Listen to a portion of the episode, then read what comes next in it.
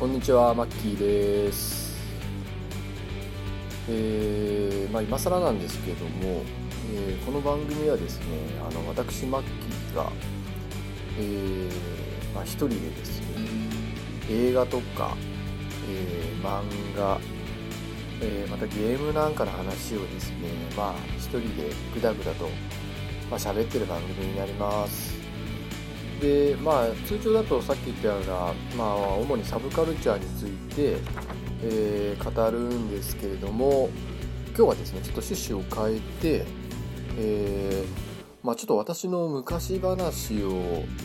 えーしたいなと思ってますので、えーどうぞ最後までお聞きください。はい、えーじゃあですね、えー話をしていきたいと思うんですけれども、えーまあなんでこの話をしようかと思ったかというとですね、まあ結構、まあすごい面白い体験だったんです。で今からもう20年以上前の話で、まあ、1回だけちょっと人に話をしたことがあったんですね。社会人になってまだ2、3年目ぐらいだからもうかなり昔なんですけど、まあ、非常にあの面白い話なので、まあ、ちょっとこのまま埋もれさせるのはもったいないのでここでちょっと録音でもしておいたらいいのかなと私自身も思いましてこの話を、まあ、しようかと思ってるんですけども、まあ、ある人の話でですねえーまああのもうだいぶ昔の話になってしまうんですけれども、えー私あの高校を卒業するまであの北海道の北見市というところで、えー過ごしてたんですけれども、えーまああの家がですねあの、まあ、母子家庭だったので、まあ、大学に行かすお金は、まあ、ないよと、まあ、母親から常々言われていたので、まあ、大学に行かずに、まあ、就職するっていう選択肢しか、まあ、当時なかったんですね。ただあのもうちょっと勉強したいなっていう思いも実は高校の時あったんですね。ちょうどその頃あのそのいわゆるそのコンピューター業界ってざっくりと言っちゃうとあれなんですけども、まあ、そういう業界が割とこう将来こう期待をできるあの産業っていうんですかねこれから発展発展していく産業じゃないかっていうなんかちょっと風潮があってですねその風潮に私も乗っかってちょっとコンピューター系の学校に通いたいなと思ってたんですけども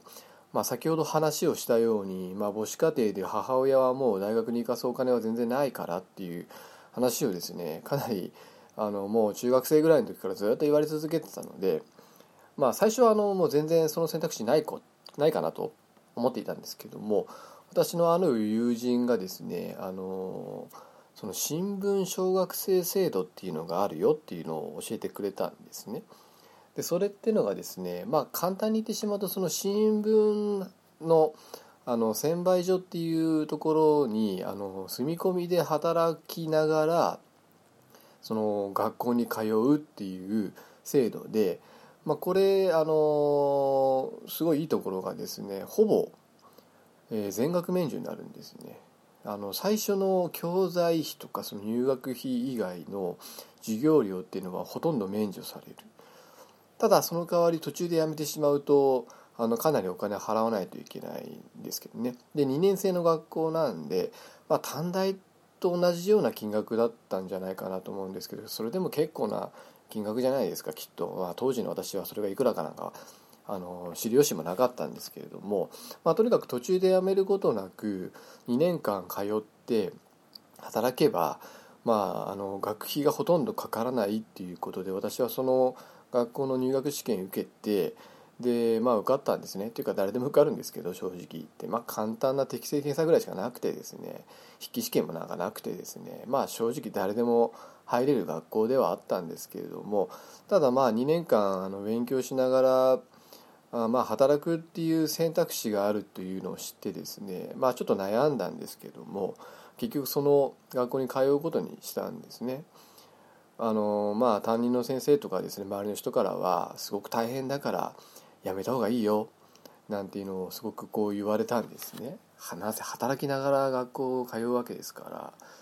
大変だよっていうことを言われてたんですけどもまあでもまあやるしかないなと思って勉強するならですね。と思ってあのその学校に通いながら、まあ、新聞屋で働くっていうことを決めたんですけれども、まあ、それがですねあの札幌だったんですね。で、まあ、私は結構最後まで悩んでいたのと、まあ、ちょっと卒業してからあの普通免許の講習あの通っていたのであのまあその新聞専売所の方からはもう卒業したらすぐ来てくれみたいなことを言われてたんですけどそんなに嫌だと思ってですね私ギリギリまであの行かなかったんですね。で3月の本当終わり際ぐらいに、えー、向こうにその札幌の方に、まあ、引っ越しをしてでまあ専売所に住み込みだからまあその1階がその専売所っていうまあ、はまあ、販売所って言った方がいいんですかね。新聞をこう何て言うんですかね。こうチラシを作ったりとか織り込んだりとかする作業場でで奥になんかちょっと居間があって、まあ、そこの店長さんが住んでた、まあ家、家ですね居室ですね。で横にトイレがあって和式の汚いトイレがあってその横にさらに階段があってそこを上がっていくとまあ私の部屋があるんですけれどもまああの4畳半のまあなんか物置みたいな部屋なんですね。でもうあの風呂も当然ない。で水道も一応共同の風呂あるあ風呂じゃねえやあの水道はあるんですけれどもお湯も出ない。まあそんな感じでした。ただただだったんですね。あの部屋代を取られてませんでした。のでまあ住めりゃいいやっていう感じで私も特にそれについてあのさほど文句もなくてですねふーんって感じだったんですけれどもまあ、そこにあの、まあ、3月の終わりについてであのあらかじめ運んでおいたというか送っておいた、まあ、ちょっとした家具をあの、まあ、セッティングしてですね。でその日は、まあ、ちょっとあの専売所の人と話をして確かその時が多分金曜日ぐらいだったんですかね。で次の日土曜日であさってが日曜日なんで、まあ、土日はもう部屋の準備とかいろいろあるだろうからゆっくりしてで月曜日から配達始めましょうって話になったんですね。なのでその日はまあ部屋の片付けというかですねそのセッティングだけしてもう結構早い時間に外に寝ちゃいましたね。まあ、結構その時今でも覚えてますね。あの親元離れて初めての夜でしたからやっぱちょっと不安感ありますよね。で知り合いなんかも全然、まあ、いないわけですからね。なんかすごい寂しいなって子供心ながら思ったのを覚えてます。子供心っつってももう18歳ですのまあある意味大人ですけどね。でまあ次の日朝ぐらいにこうバタバタバタバタやってるのが聞こえてきたんですけど朝方早い時間。まあでもうとうととしながら過ごしてで次の日土曜日で、まあ、特に出かけるっつったってどこに何があるかも分かんなくてなんかこう部屋でグダグダ音楽聴いてたんですね。で当時あの音楽聴くっていうと今みたいな iPod とかそんなんではなくてですねあのミニコンポとか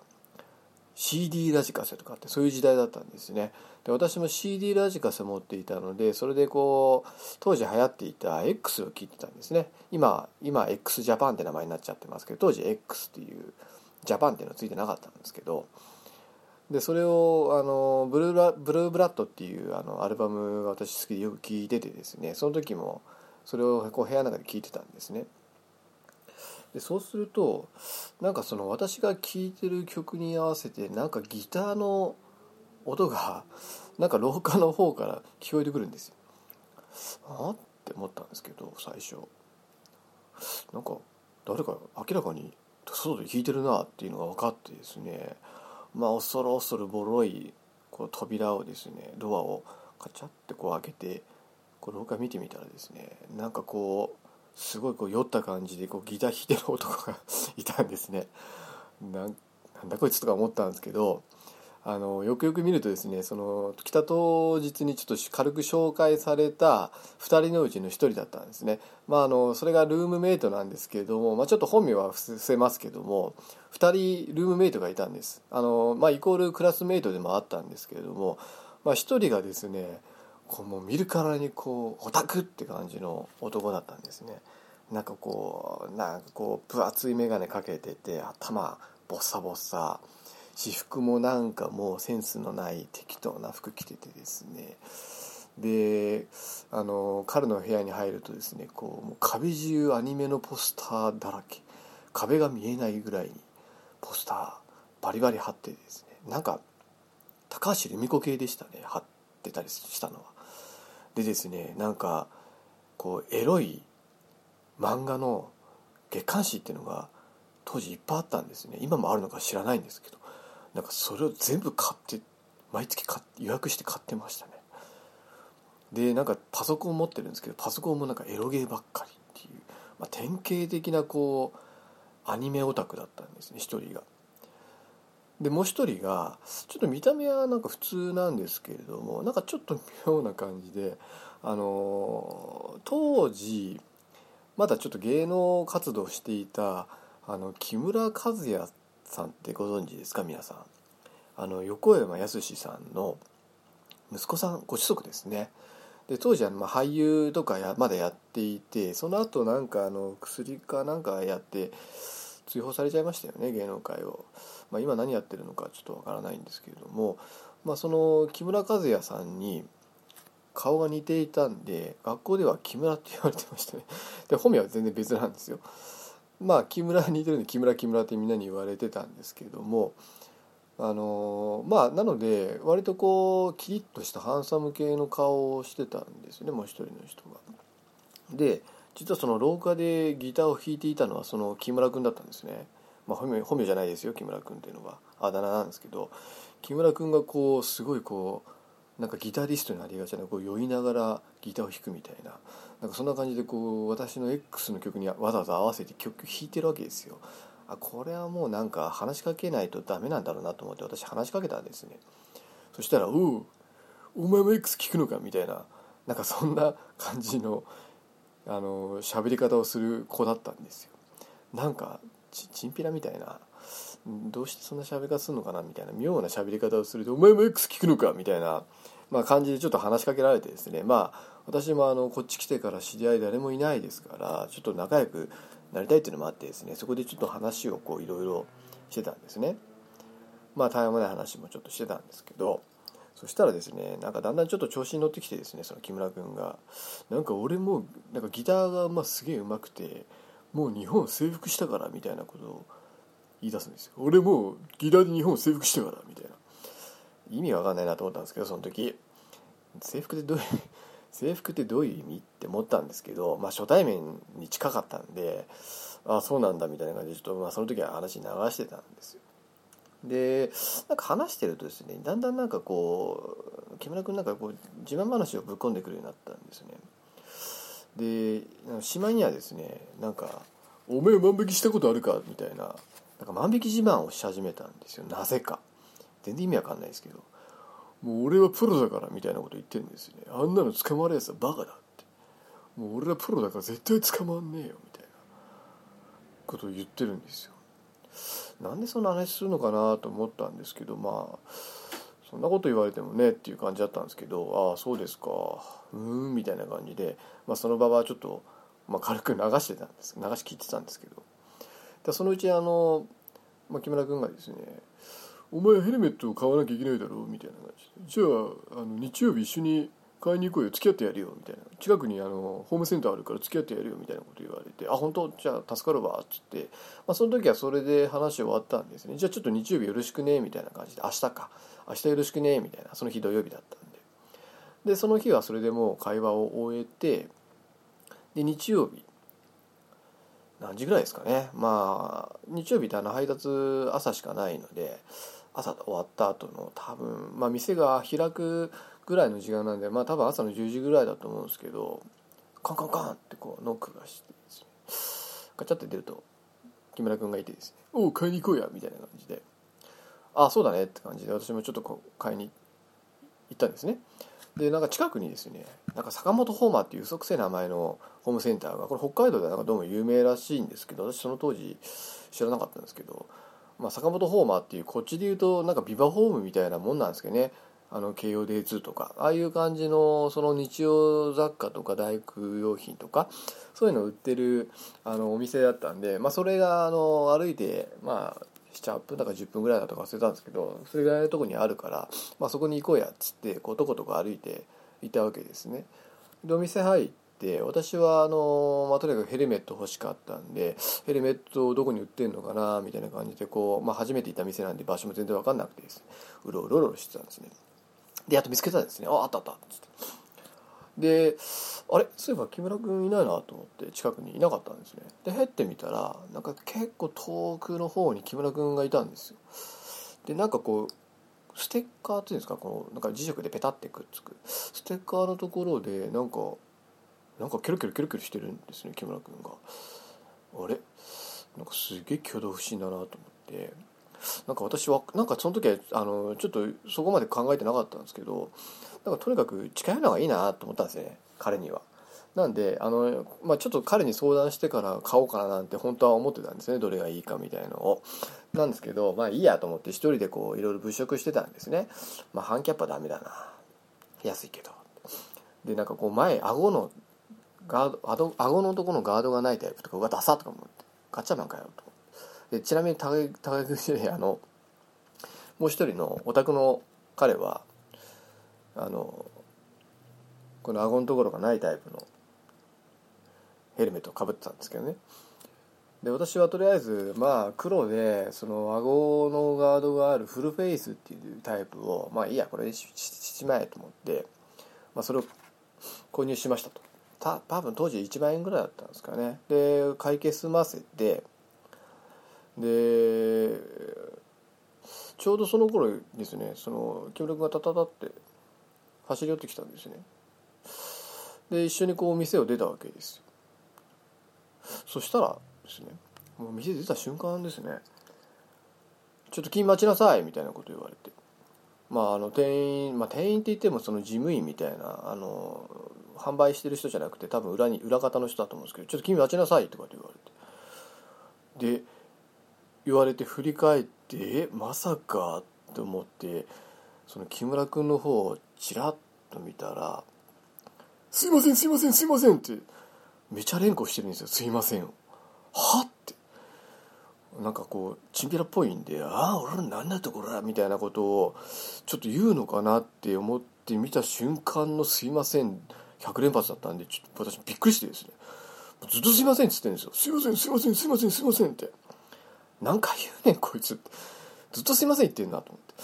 そしたらもうとにかく事務員のその人が店員の人が「とにかくいいから君来なさい」とかって言われて。でそれで帰ろうとしてて。で俺は唖然としたんですね。その「すいません100連発」のくだりもそうだし。そしたらふやちらっとその店員さんが俺の方見て「あ君はいいから」って言われてふって振り向いて行っちゃったんですね。木村君連れてとことことことこじまあ多分事務室かなんかあるんでしょうね。僕は呆然としたんですけどああ